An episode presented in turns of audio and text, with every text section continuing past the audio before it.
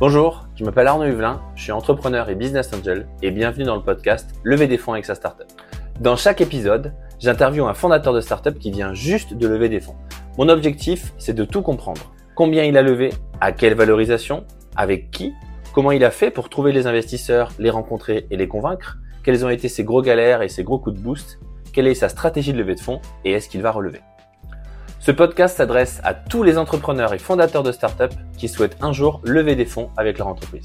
N'hésitez pas à poser toutes vos questions en commentaire, j'y répondrai absolument à toutes et notre invité aussi. Et si vous voulez participer au podcast, écrivez-moi. Pour ne rater aucun épisode, abonnez-vous à la chaîne et pensez à partager cette vidéo. Salut Yann, bienvenue sur le podcast Lever des fonds. Bonjour Arnaud, merci, merci de m'avoir invité. Eh bien avec plaisir, le... c'est le troisième épisode déjà ça passe vite, on en a encore euh, pas mal d'autres bouquets. J'ai hâte que tu me racontes euh, tout sur ta boîte. J'ai regardé un peu ce que vous faisiez.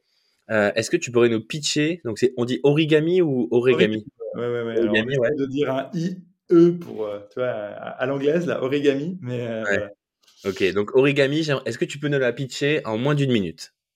Euh, ouais, on va essayer. D'habitude, j'en parle plutôt des heures, mais Écoute, Origami, euh, c'est une entreprise à mission, c'est une entreprise de l'économie sociale et solidaire qui a une mission qui est révéler les talents pour favoriser l'égalité des chances. Donc en gros, on est une académie plutôt orientée sur les métiers du marketing digital et de la publicité en ligne, euh, qui accompagne des demandeurs d'emploi de tous les horizons, euh, gratuitement pour les personnes qui font la formation, vers des métiers à valeur ajoutée et surtout avec des belles carrières, des, des, évolutions. Donc on est grosso modo, pour arriver dans ces métiers, l'alternative à l'école de commerce plus plus ou la grande école. C'est vraiment ça notre, créneau. Ça me fait penser à, au wagon. Je sais pas si tu connais le wagon qui forme des développeurs web. Et dans en fait, c'est un peu les mêmes modèles, c'est-à-dire que nous, on s'est inspiré de ce que fait, de ce que font euh, plutôt les simplons et les gens comme ça, c'est-à-dire euh, vraiment aller chercher du bootcamp euh, de trois mois, euh, etc. Sauf qu'on est sur un créneau un peu particulier qui sont euh, les, euh, qui sont les métiers de la pub. Euh, et après, on s'est élargi en métier. Mais oui, oui, tout à fait. C'est la même, la même lignée. Alors le wagon, on est plutôt sur des formations payantes que tu peux te faire financer. Là, nous, l'idée, c'était vraiment de dire que l'argent ne doit surtout pas pour nous être un frein à l'accès à la formation. et en fait, on va sélectionner les profils plutôt sur la base de tests cognitifs qu'on fait avec une très belle startup aussi qui s'appelle Goshaba, euh, et donc, en fait, on va faire, c'est des petits jeux que vont faire nos candidats et ça va nous permettre d'évaluer leur profil cognitif. Et c'est pas savoir s'ils sont bien ou pas bien, c'est savoir s'ils collent ou pas au métier sur lesquels on forme. Et du coup, on garantit aux boîtes qui recrutent qu'elles vont avoir des profils qui, déjà à l'origine, sont cortiqués pour ces métiers. Et après, nous, on va leur donner les compétences techniques et euh, on va travailler aussi sur les croyances limitantes, sur euh, l'accompagnement au développement personnel, parce que c'est un, un levier assez fort aussi pour euh, sortir parfois de périodes de chômage de 2-3 ans. Ouais, mais du coup, alors, au niveau de ton business model, juste avant qu'on rentre dans les détails de la levée de fonds, mais ça me titille un peu sur ton business model. Euh, donc, j'ai entendu qu'il y avait une vocation euh, sociale et ça j'aime beaucoup. Donc, c'est des demandeurs d'emploi, donc c'est financé par Pôle emploi, j'imagine. C'est comme ça que vous financez les formations. Ouais, alors il y a plusieurs financements, mais oui, euh, une grosse, une énorme partie, c'est Pôle emploi. Ok. Et ensuite, du coup, euh, les entreprises qui recrutent ces profils-là, j'imagine que tu les fais payer aussi comme un, comme un recruteur par rapport à cette sélection. Intéressant. En fait, au tout début, on avait un business model et quelqu'un de, de, de l'ESS m'a dit, ce que tu fais, c'est de l'économie sociale et suicidaire. Euh, et, euh, euh, en fait, on avait un business model au début qui était que nous, on, faisait l'avance, on payait la formation et les entreprises payaient pour recruter nos élèves. Ok. En fait, j'en connais qui font ça d'autres. On était indépendants, si tu veux, complètement des organismes publics, etc. Donc c'était chouette, mais ça avait pas mal de défauts en termes de scalabilité et surtout, ça avait un énorme défaut, c'est qu'à un moment donné, on se retrouvait dans un, une dissonance cognitive parce que si une boîte voulait recruter un de nos élèves mais voulait pas payer, bah nous on pouvait pas non plus être un frein à l'emploi et donc du coup euh, c'était un petit peu ah compliqué. Et, euh, tu crées, ta fois et on se tirait une balle dans le pied quoi. Et, euh, et donc là aujourd'hui c'est vrai alors du coup il y a Pôle Emploi c'est énorme hein, aujourd'hui ce que le pays investit dans la formation quand même c'est magnifique. je dirais. Ouais on oublie ça. Hein. On peut faire tout le bashing qu'on veut. Euh, il y a quand même un énorme investissement pour que les gens puissent euh, acquérir des compétences et passer euh, sur d'autres sur d'autres métiers. et en même temps, il y a aussi toute la, partie alternance qu'on va faire, puisqu'en général, nos, élèves démarrent après avec un contrat pro ou un contrat d'apprentissage maintenant. Et donc, du coup, pendant 12 mois, on est payé là, pour le coup, par indirectement par l'entreprise, puisqu'en fait, on est payé par l'OPCO qui finance l'alternance. Donc, c'est ça tes deux sources de revenus pour la boîte Principal, là, on, a, on développe d'autres modèles. Et notamment, là, on commence à faire du B2B avec des entreprises parce qu'elles nous l'ont demandé. Et donc, petit à petit, on commence aussi à avoir d'autres euh, voies économiques. Euh, voilà, puis après, on en parlera, mais ça, fait, ça faisait partie des raisons de la levée, en fait. C'était aussi pour explorer euh, d'autres modèles économiques. Ok. Si je, mets, si je pose ces questions, c'est pas anodin aussi par rapport au contexte? La levée de fonds, elle est souvent rapport à ce que tu fais. Et il faut pas oublier que les investisseurs, ils investissent aussi dans des projets qui font du sens pour eux. Il y a aussi des fonds qui investissent dans des projets qui font du sens, solidaires, social et solidaires comme le tien. Euh, du coup, on va switcher sur la levée de fonds. Combien euh, est-ce que tu as levé là récemment? Euh, On a levé 4 millions là récemment. ok, félicitations. merci. Dont la moitié en quasi fonds propres, donc du coup c'est des obligations convertibles. Donc les, 4 millions sont pas dilutifs, sinon on aurait quasi, quasi filé toute la boîte. Donc du coup, voilà, donc on a, on a fait un, mix. On, est plutôt content parce qu'on a, on en parlera, mais on a trouvé des, des, investisseurs qui ont vraiment compris le projet et qui sont vraiment inscrits dedans. Ok. Alors juste, on va parler des chiffres un peu pour qu'on ait des ordres d'idées. Donc 2 millions en augmentation de capital, donc tu as augmenté le capital de ta boîte, et 2 millions en obligations convertibles. Ouais, J'imagine que c'est auprès de la BPI ou auprès de. non, non, c'est le même fonds qui a mis des obligations convertibles.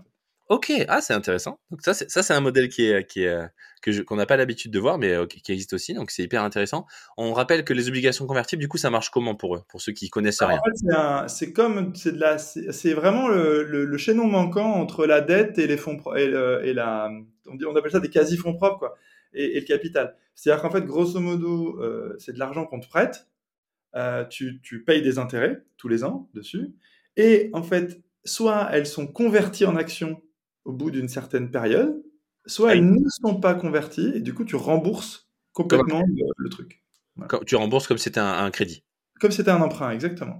Et euh, du coup, quand elles sont converties, la valorisation du coup de cette conversion, elle est déjà définie? Il y a des règles de calcul? Comment ça se passe Il y a des règles de calcul assez complexes, honnêtement. C'est des sacrés tableaux Excel. Euh, mais en fait, la, si tu veux, il y, a, une valeur de conversion qui a été définie en fait euh, au départ, et puis en fait, ça va dépendre justement de la valeur de l'entreprise au moment où elles vont être converties aussi. Tu vois, as, un calcul qui est fait entre les deux.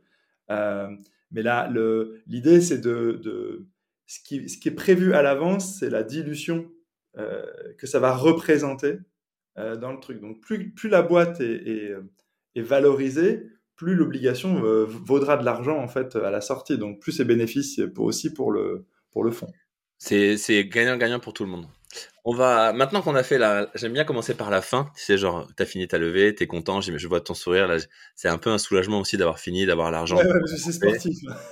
sportif. Euh, du coup, maintenant, on va revenir en arrière. Ouais. Euh, c'était quand Il y a combien de temps Le moment où tu t'es dit, ok, je repars en levée?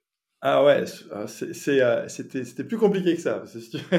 La, Origami a été monté complètement en fonds propres au départ. Donc euh, du coup, euh, pendant cinq ans, on a travaillé sur nos propres fonds autour de ça. Donc, ça c'est bien à dire parce qu'on oublie souvent. Souvent on, on entend des startups qui lèvent dans tous les sens, etc. On oublie qu'il y a aussi des boîtes. Ben, tu, tu démarres euh, bite et couteau pendant 5 ans, quoi. Ouais, non, puis honnêtement, si, on n'avait pas, en fait, euh, je me suis souvent posé la question et plusieurs fois, la réponse a été non. Et là, en fait, il y a, il y a un an, donc euh, c'était la quatrième, la cinquième, on entrait dans la cinquième année d'Origami, et il y a un an, je me suis dit, je sais pas pourquoi, c'était comme ça, c'est le moment. Alors, l'intérêt quand tu as déjà 4 ans ou 5 ans d'existence et un chiffre d'affaires qui quand même est conséquent et que tu es, es, rentable, euh, Exactement, c'est important ça. Euh, bah, l'intérêt, c'est que tu vas pas voir les mêmes fonds forcément.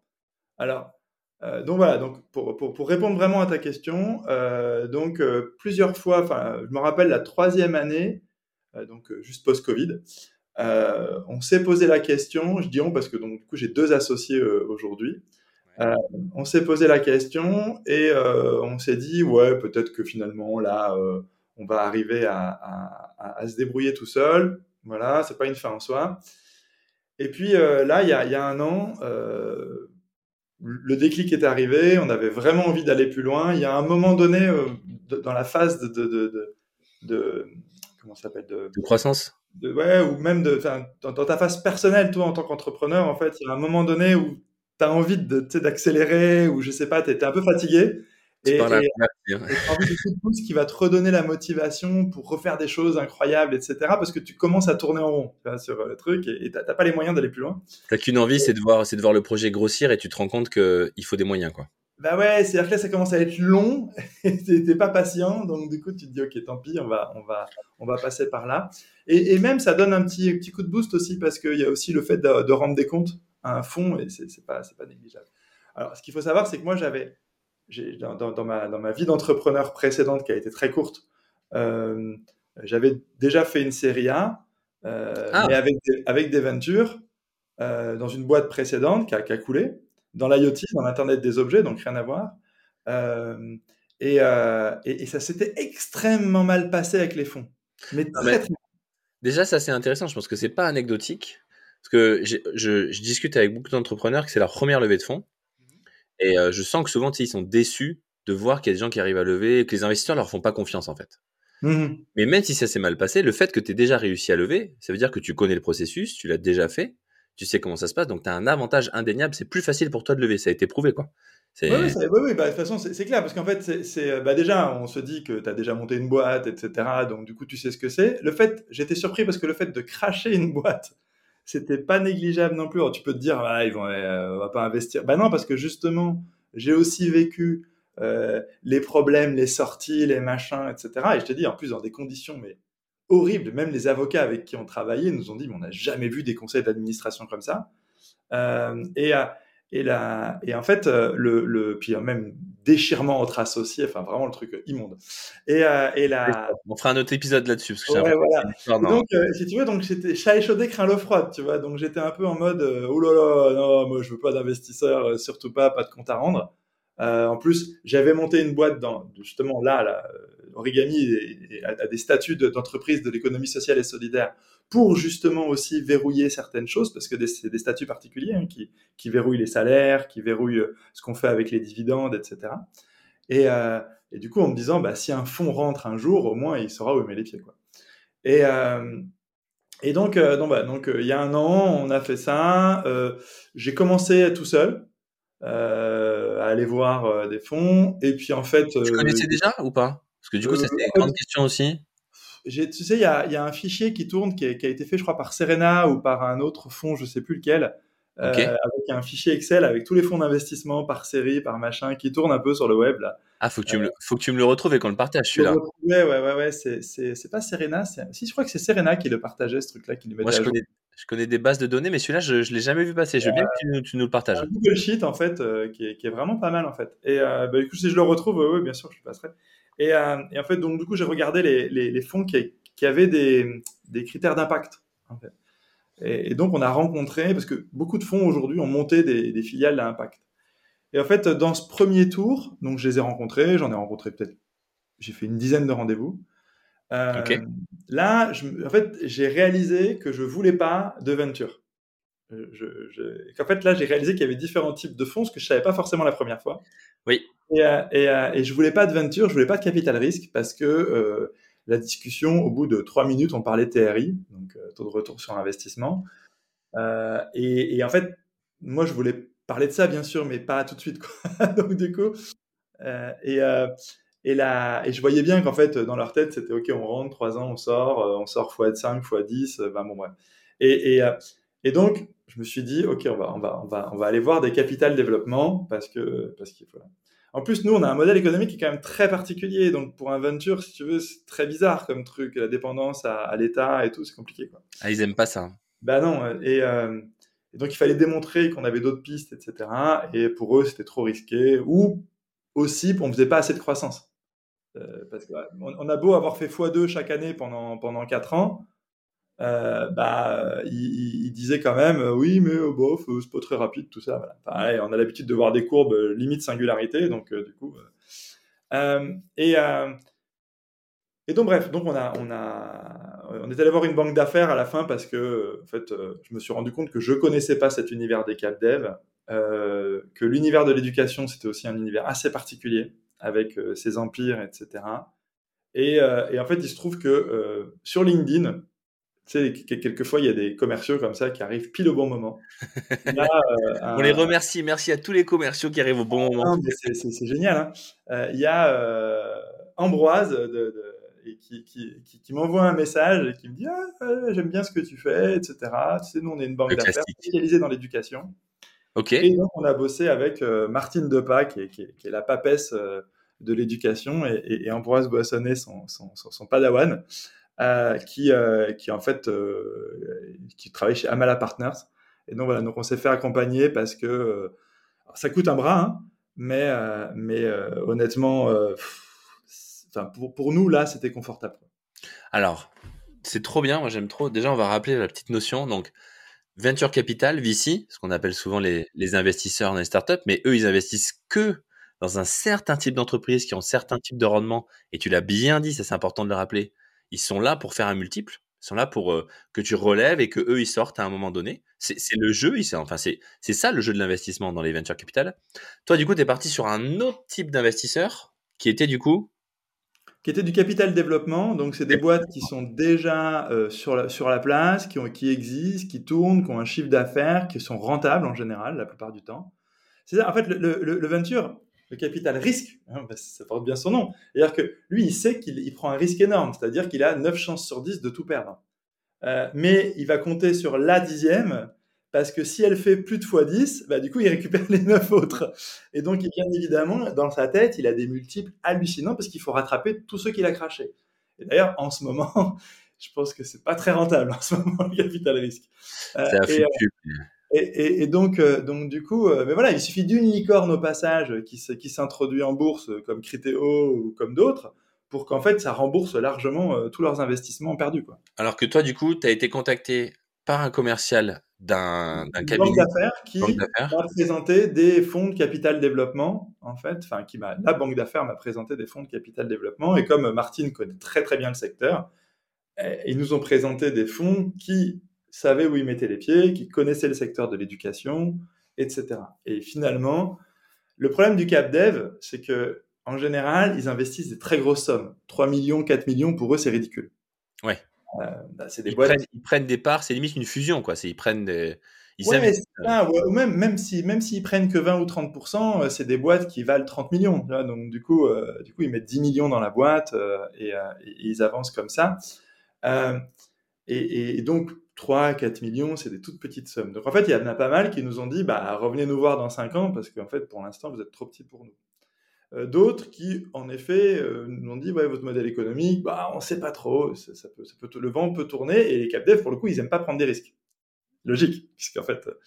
Euh, et, et, et, puis, on a fini par trouver trois, trois fonds à la fin qui se sont vraiment montrés intéressés, et dont un qui, a, qui est un fonds régional en plus, qui a qui avait vraiment senti vraiment le, notre, notre ADN euh, avec qui ça a fité tout de suite avec les personnes aussi, parce que enfin, on, ne le dit pas souvent, mais le fond, c'est aussi des gens. Hein, donc, euh. mais euh, on le dit pas assez. C'est des gens va voir souvent.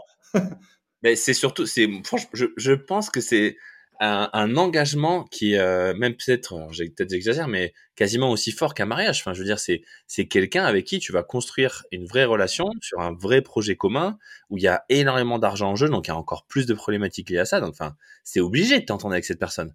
D'ailleurs, il y a beaucoup d'investisseurs qui disent, tu vois, qu'ils n'arrivent pas à investir dans les startups où ils sont pas amoureux de l'entrepreneur. Ouais. Ah, mais c'est clair en fait. Et d'ailleurs, souvent les fonds disent qu'ils investissent plus sur une équipe que sur une entreprise parce que au final, euh, ils savent très bien que tu peux pivoter du jour au lendemain et ça se trouve leur argent il va être dans une boîte qui fait qui fait complètement autre chose.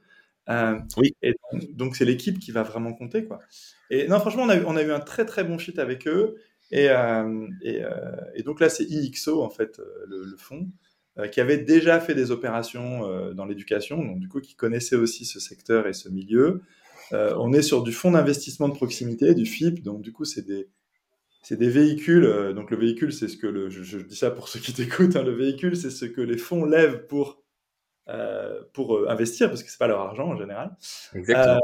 et donc là, c'est un véhicule de défisque en fait, le fonds d'investissement de proximité.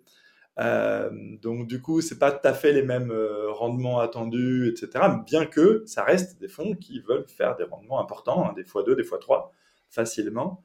Euh, voilà. Mais on est dans ces taux-là. S'ils font x3, ils sont contents. S'ils font x5, ils sont ravis. S'ils font x2,5, c'est déjà pas mal. Euh, ils n'attendent pas un x100. Voilà, de temps en temps, peut-être qu'ils vont avoir le truc. Mais en général, c'est après, ils ont besoin de liquidité, donc il faut, il faut tourner. Mais voilà, on, est, on est sur des ratios qui ne sont pas les mêmes. Par contre, ils prennent beaucoup moins de risques. Ils, veulent des boîtes où ils savent que y a le business model est tracé, etc. Mais ta boîte, elle a 5 ans, elle est déjà rentable, elle a un business model éprouvé, tu sais comment grossir, tu sais que ça marche, toute ta stratégie, j'imagine, d'acquisition et de croissance, elle est basée sur des choses que tu as déjà testées. Tu vois, tu pars pas à l'inconnu, tu vas pas pivoter. Oui, alors après, nous, on a, on a une inconnue on a quand même une inconnue qui est importante, qui est euh, l'investissement de l'État dans la formation et surtout l'investissement de l'État dans la formation sur le numérique. Parce que l'État continuera d'investir dans la formation, ça c'est sûr. Par contre, aujourd'hui, il y a quand même un sujet qui est que euh, euh, pendant très longtemps, on a dit le numérique, ça va sauver le monde. Aujourd'hui, on dit ouais, c'est bien, mais il y a quand même d'autres trucs. On a toujours besoin de cuistots, de serveurs, de maçons, etc.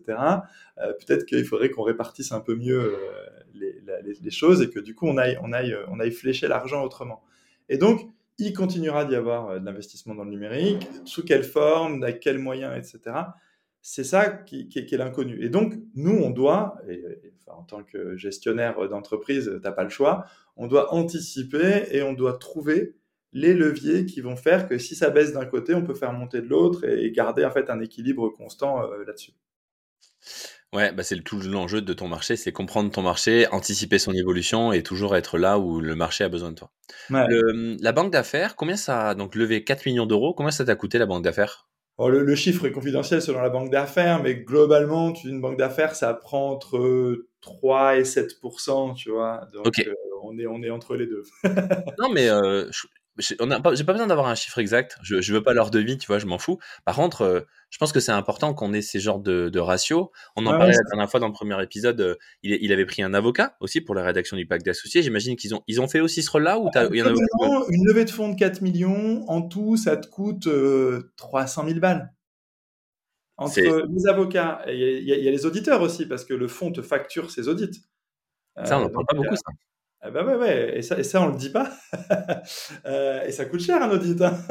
Euh, et plus ta boîte a, de la bouteille, plus ça coûte parce qu'il y a des trucs à éplucher, quoi. Alors, question très pratique. Ouais. Donc tu rencontres ce, ce, commercial de cette banque d'affaires, on le remercie encore, il t'a quand même, as quand même ramené. Non, non, puis franchement, on a, on a eu un très très bon. Euh... Enfin, on a vraiment, ils m'ont beaucoup beaucoup aidé à, à, à élaborer. Même à élaborer la stratégie parce qu'ils connaissaient notre secteur. Ok. Ça, c'est hyper important de trouver des gens qui connaissent le secteur dans lequel on est. Quoi. Ok. Mais du coup, en termes d'histoire, donc ça, c'est ça, c'est ça, c'est vrai que c'est hyper important.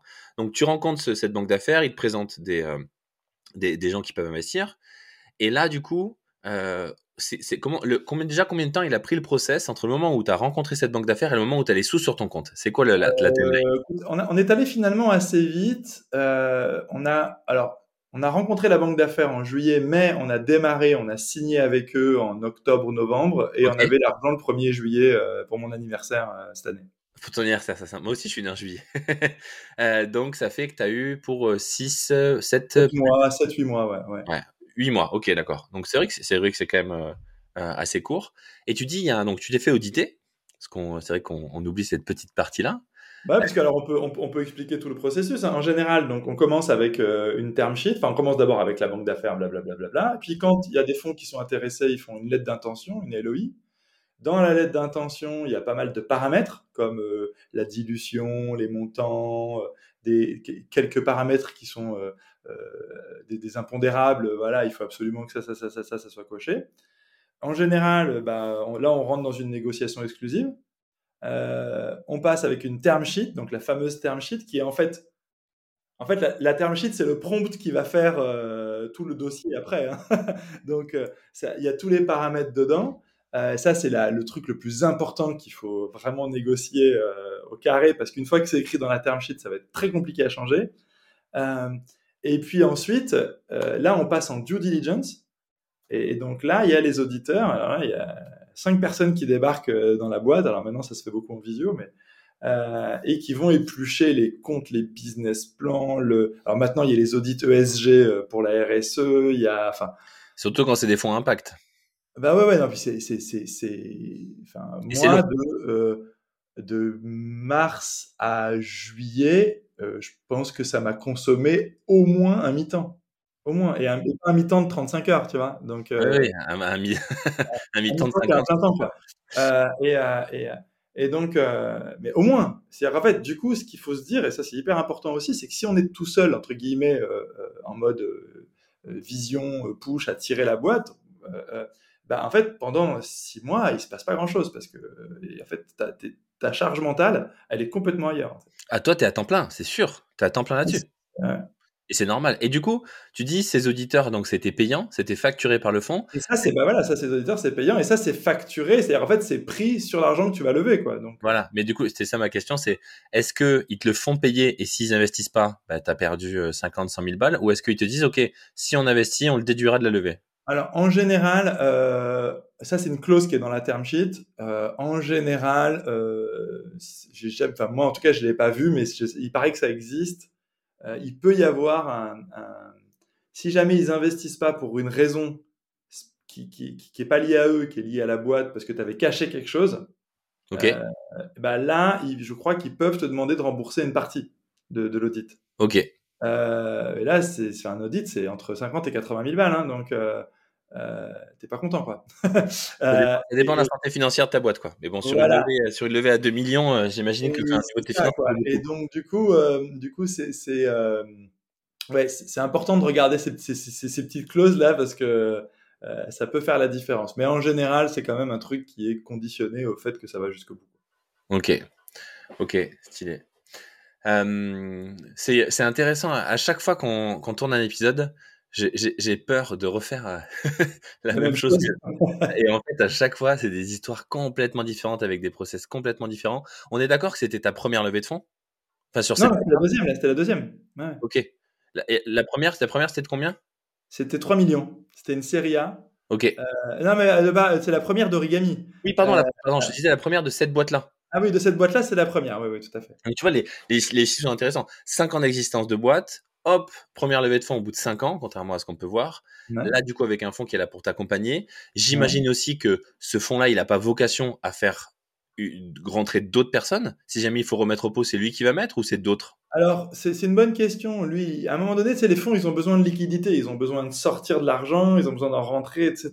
Donc, du coup, il faut quand même qu'ils sortent. Alors là, il y a la moitié, c'est des obligations. Donc, de toute façon, il y a une échéance. Euh, ouais. Du coup, et toi, tu n'as pas forcément envie qu'ils les convertissent. Donc, du coup, euh, tu vas tout faire pour, euh, pour, euh, pour, que, pour, que, pour pouvoir les rembourser. Euh, là, donc, du coup, ils ont quand même un horizon. Ils ont quand même un horizon à 4-5 ans. Ok. autour de.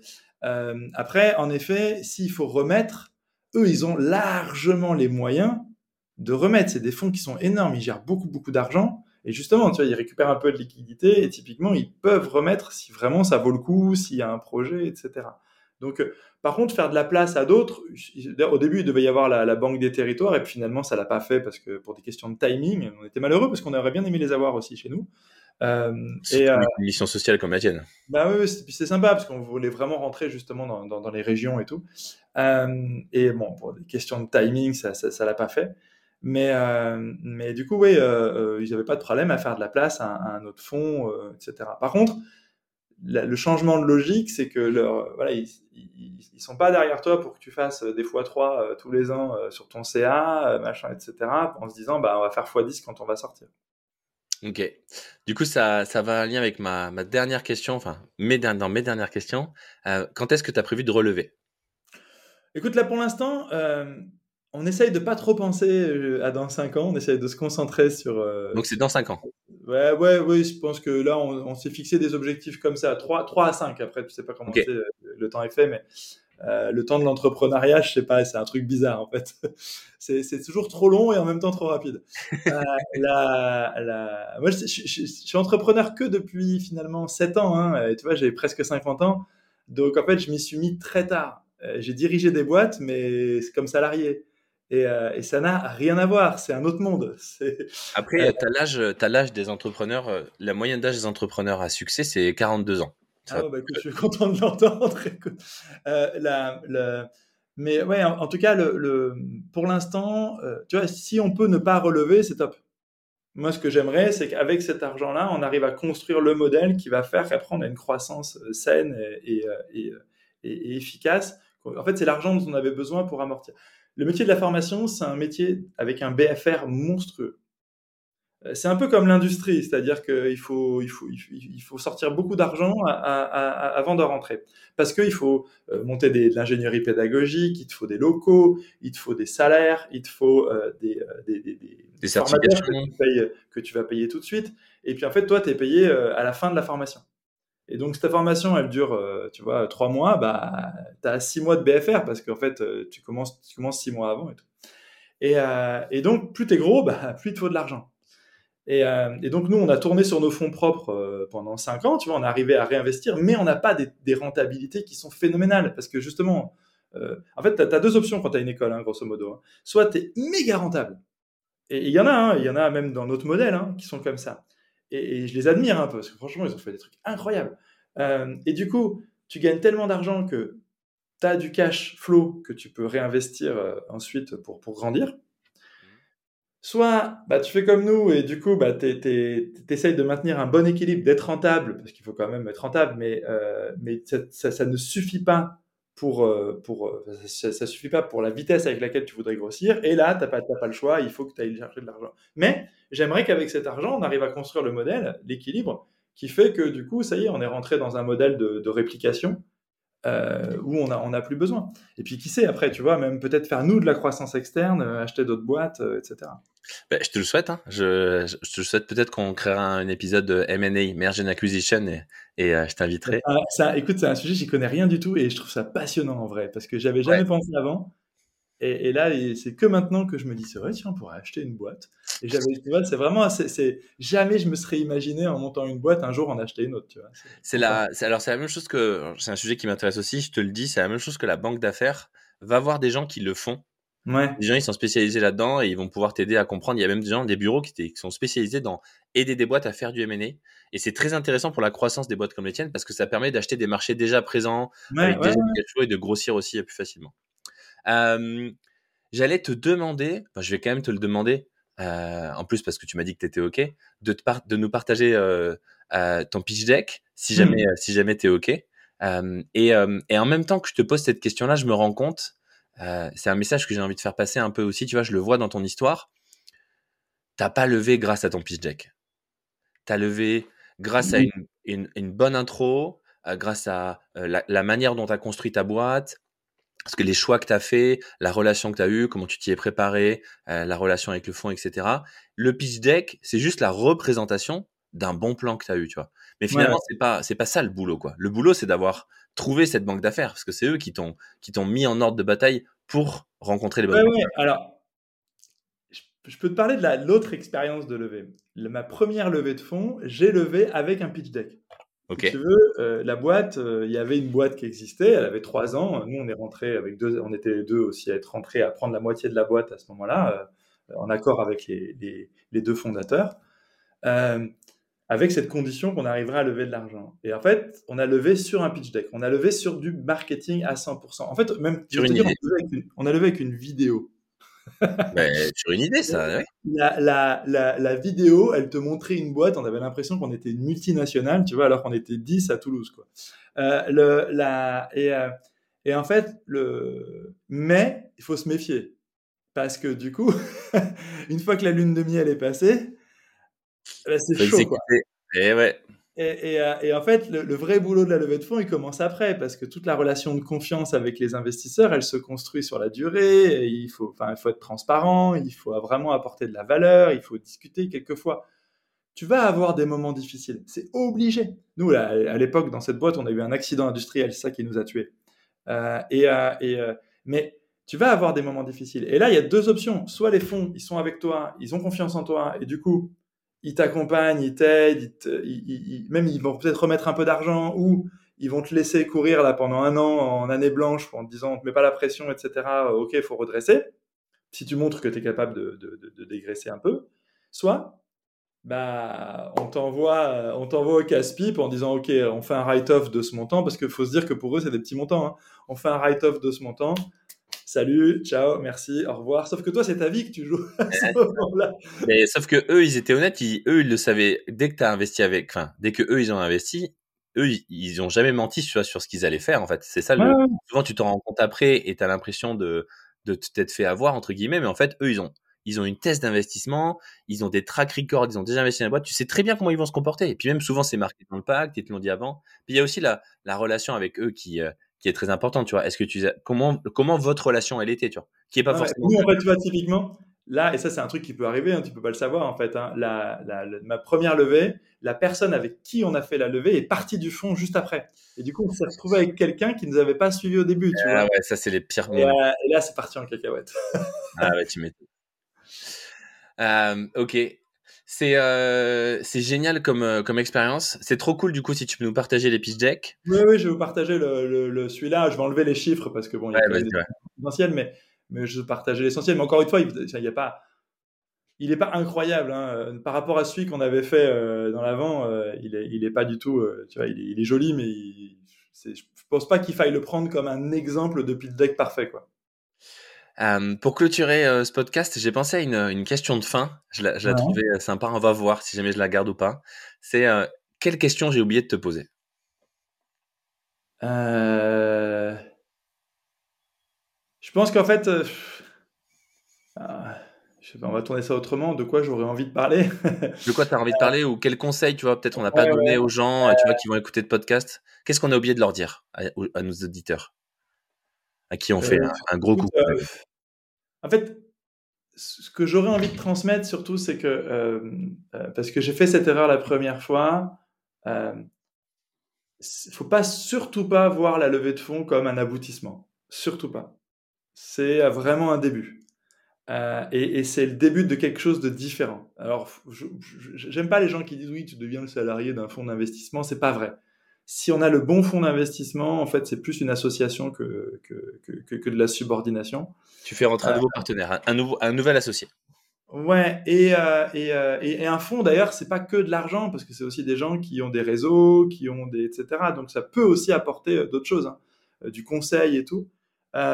Donc, voilà, faut surtout pas le voir comme un aboutissement et il faut se dire, tu sais, faut, faut pas avoir ce réflexe là où tu fais un sprint et puis tu vois les 100 derniers mètres tu ralentis. Surtout pas. c'est à la limite, c'est le moment où il faut peut-être, ok, tu prends 15 jours de vacances pour te reposer, mais alors après, euh, c'est le moment où il faut tout donner, quoi. Parce que, parce que justement, euh, tu n'es plus tout seul. C'est ça, la levée de fond, en fait, c'était l'échauffement. Ouais, c'est ça, exactement. C'était c'était ouais, la préparation. C'était, tu vois, t'as, as préparé le marathon, là, c'était la levée de fond, et maintenant faut le courir. c'est même plutôt un Ironman en vrai. Hein. Euh, voilà. Ok, stylé. Ben, merci beaucoup pour, euh, pour le bah, message. merci, à tous euh, d'avoir écouté le podcast.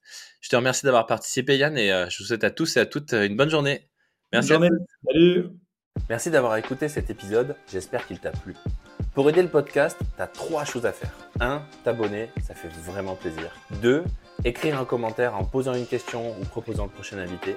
Et 3. Partager cette vidéo avec un entrepreneur. Comme d'habitude, notre invité et moi-même, on répondra à toutes vos questions en commentaire. On se voit bientôt pour un nouvel épisode du podcast Lever des fonds avec sa startup.